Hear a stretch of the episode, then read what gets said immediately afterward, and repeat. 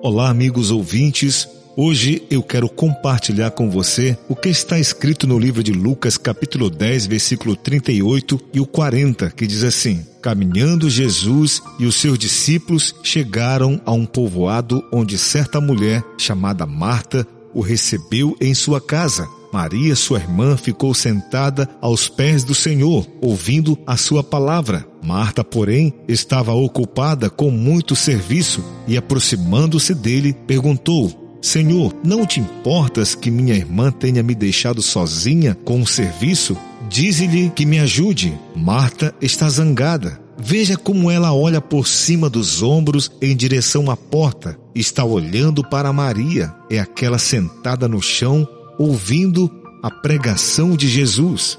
Minha doce irmãzinha, sempre pronta a ouvir, mas nunca pronta para trabalhar. Eu não me importaria em me sentar, mas tudo o que faço é cozinhar e costurar, cozinhar e costurar. Bem, agora chega. Veja só, amigos ouvintes, lá vai ela. Alguém vai ouvir umas poucas e boas. Aqui na história de hoje, o Senhor quer ensinar uma lição. Então ela diz: Senhor, não te importas que minha irmã tenha me deixado sozinha com o serviço? Dize-lhe que me ajude. Amigos e amigas ouvintes, muitas vezes temos a mesma atitude que Marta. Queremos dizer a Deus o que fazer. Damos ordem ao Rei do Universo. Lhes entregamos nossa lista de vontades. Determinamos que tarefas Ele tem que realizar por nós, como se disséssemos Seja feita a minha vontade, assim na terra como no céu. A história de hoje, querido amigo, traz a história de Marta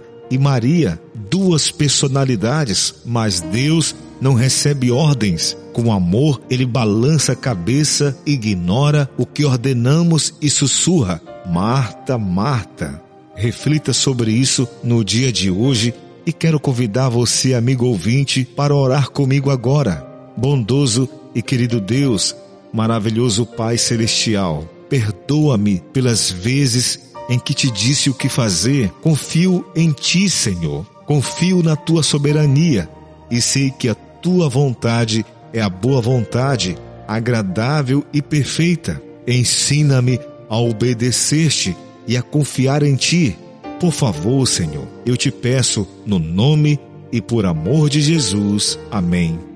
E se o mar não abrir e o faraó me alcançar,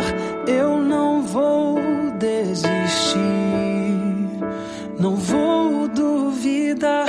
Se o gigante não cair, se a fornalha me queimar, mesmo que eu morra aqui, sei que amanhã vou acordar.